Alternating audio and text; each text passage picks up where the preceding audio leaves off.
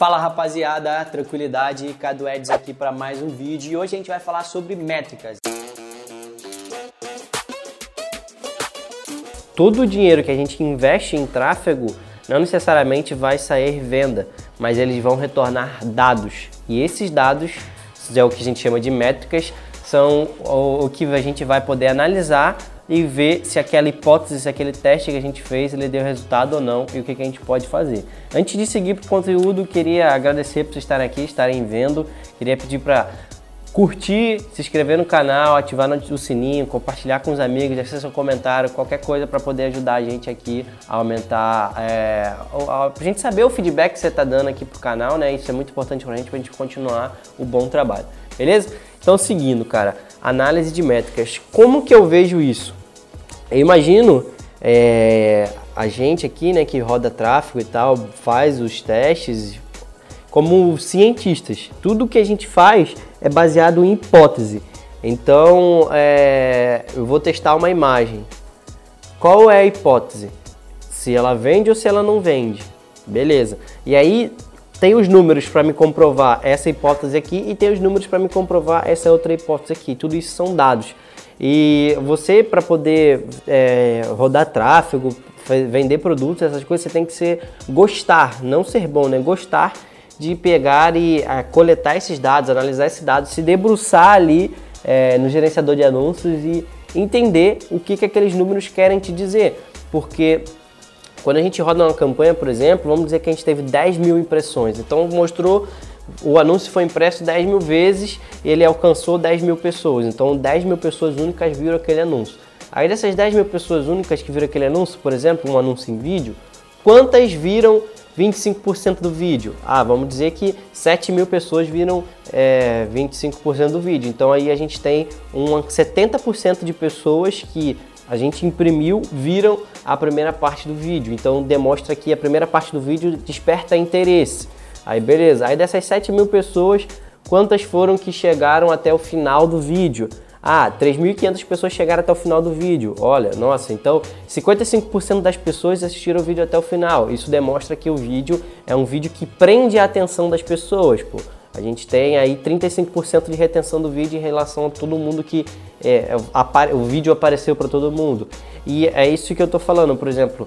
Quando você roda lá e tal, não só existe a, a, venda no final. A venda, eu acredito que ela é consequência de boas taxas de conversão que vão acontecendo ao longo do caminho. Como eu falei, teve as impressões, 10 mil impressões, 3.500 pessoas viram até é, o final do vídeo, até 95%. Então foi 35% de, de engajamento, de consumo até o final.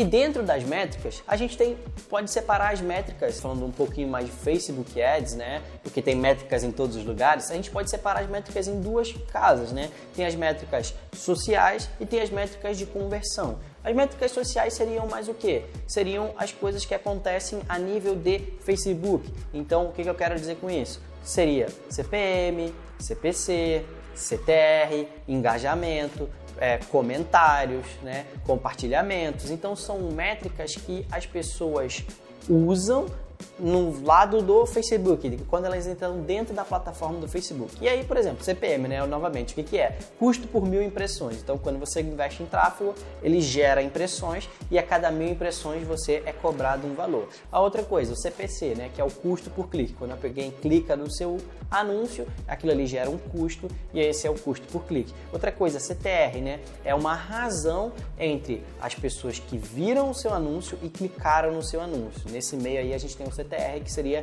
click to rate, né? Cliques que passaram à frente, se a gente for fazer uma tradução literal ali do português. Engajamento nada mais é do que a porcentagem de pessoas que veem a sua publicação, né? Em relação à porcentagem de pessoas que tomam alguma ação, essa ação pode ser comentar, compartilhar, curtir e aí outras outras as outras métricas, né, de sociais ali como comentário, compartilhamento, né, é, curtidas, porcentagem do vídeo assistida, tudo isso são métricas sociais que vão te dar uma, é, uma noção de como as pessoas estão reagindo ao seu anúncio. Beleza. Depois a gente tem métricas de conversão. Ah, só um ponto, né? Existem de infinitas outras métricas. Aqui eu estou falando algumas que vêm aqui na minha cabeça só para você ter noção de quais são essas métricas, tá bom?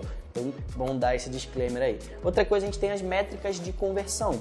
Que seriam as métricas de conversão? Seriam custo por venda, seriam ROI, seriam ROAS, seriam, por exemplo, taxa de conversão em página de vendas e checkout, seriam, por exemplo, taxa de conversão da página de captura em relação à página de obrigado. Então, são as coisas que as pessoas fazem quando elas estão dentro do seu site. Então, quantas pessoas clicaram no anúncio e chegaram na página de destino? Quantas pessoas chegaram na página de destino e avançaram para a página posterior. Então, digamos que a gente tem um e-commerce. Um e-commerce geralmente você tem a página de produto e da página de produto a pessoa vai para o carrinho e depois do carrinho ela vai para o checkout. Então, cada uma dessa etapa tem uma taxa de conversão. 100 pessoas chegaram no, na página de produto, 80 pessoas passaram para a página de carrinho, então tem 80% de conversão. Depois, 50% das pessoas do carrinho chegaram ali no checkout. Então, a gente tem ali novamente mais uma outra taxa de conversão de 50%. E aí, 10% das pessoas que chegaram é, no checkout compraram. Então, a gente tem uma taxa de conversão de checkout de 10%.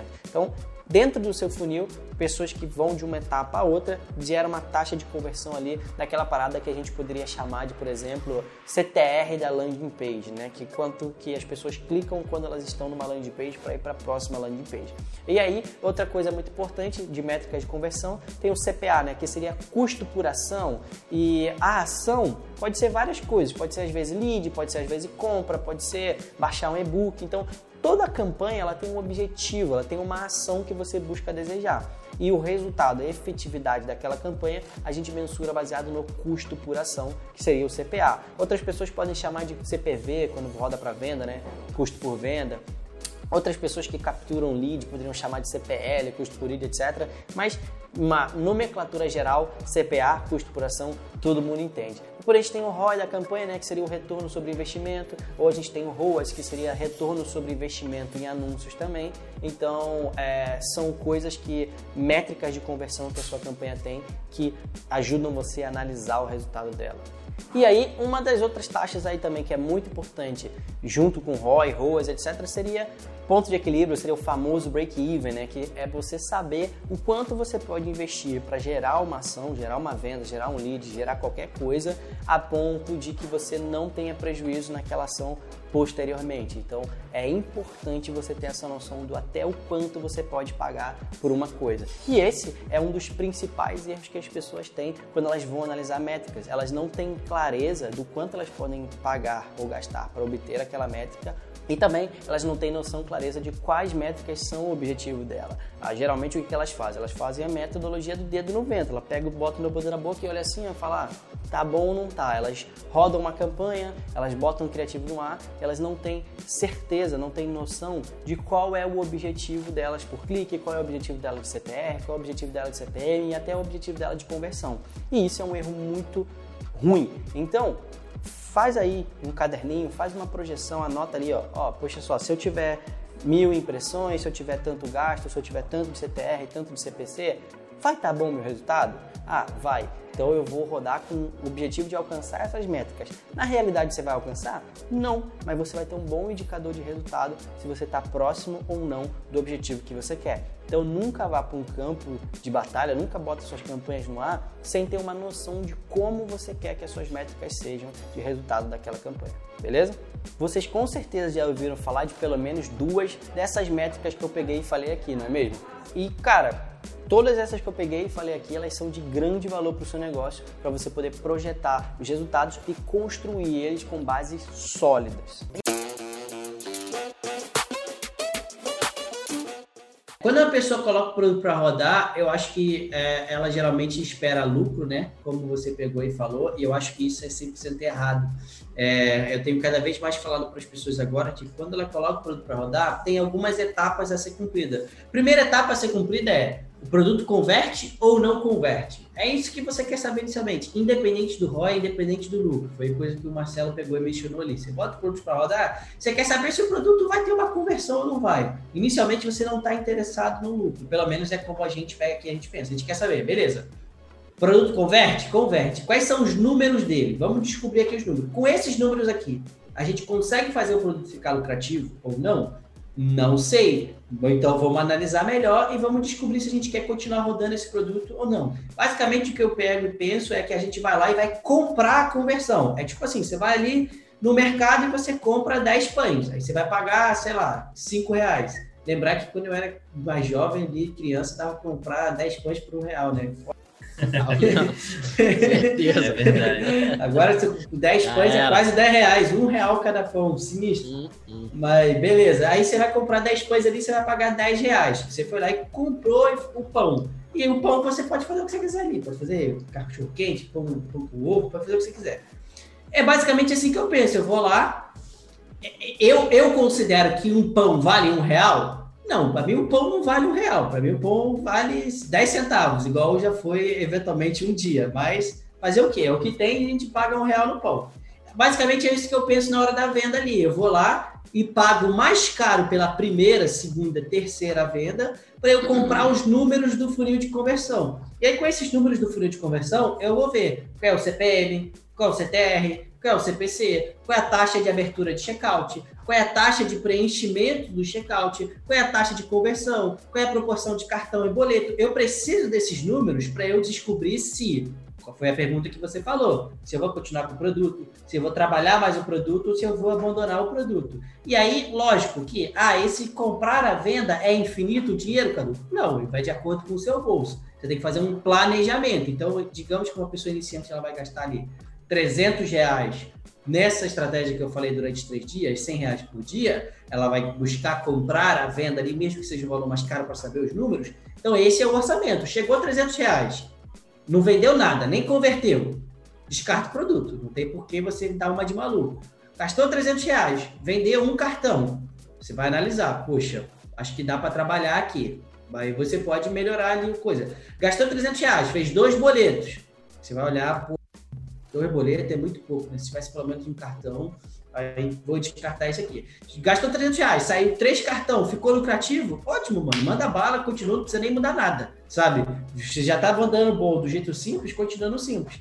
Então, uma, uma coisa que as pessoas não pegam e fazem é essa etapa de descobrir se o produto converte ou não, antes de tentar continuar vendendo ou tentar escalar o produto. Muita gente tenta escalar o que não é escalável. Então o cara pega, bota o produto para rodar, ele já quer escalar amanhã. E isso aí não, não dá certo. Então o que a gente pega e busca aqui, geralmente é isso: botar o produto para rodar e ver se o produto converte ou não. Descobrindo que o produto converte, agora a gente consegue fazer o produto ficar lucrativo ou não, é uma outra conversa com outras análises ali. E a gente aqui também não usa 300 reais, a gente usa um valor um pouco mais alto.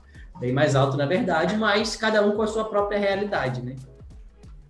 funciona do mesmo jeito, né? Funciona do mesmo boa, jeito. É, uma boa, cada um, todo mundo começa pequeno. É proporção. Neve, é, né? o, é isso aí. Tipo, o negócio é igual, a questão é a proporção.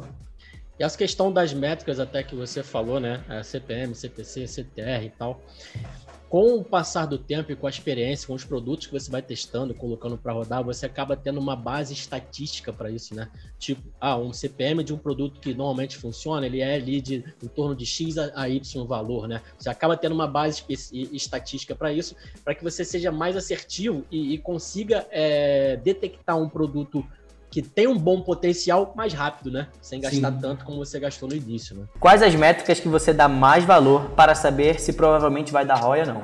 Beleza, então isso é bom. Importante a gente levar em consideração que a métrica mais importante é a venda, beleza? Mas num cenário onde não tem venda e a gente tem que analisar as métricas porque a gente quer poupar dinheiro, etc., com indicadores iniciais de resultado, alguns indicadores que eu uso: CPM, CTR, taxa de conversão é, taxa de conversão do checkout, é, custo por checkout por si só ali, mas com geralmente a taxa de conversão de cliques para checkout você já sabe isso aí. Com essas três, com essas quatro porcentagens no caso, você tem como metrificar ali o seu funil e saber se o teu custo ali para a pessoa chegar ao checkout, o seu custo por clique, o seu CPM, CTR, eles estão numa média boa para alcançar o resultado que você quer. Eu, por exemplo, tenho os meus dados, uma base histórica deles. Então eu bato o olho na campanha, eu sei se ela está decente ou não. Então isso é muito importante também para os resultados, caso eu queira analisar não só baseado em venda. Eu recomendo muito para vocês isso também, beleza?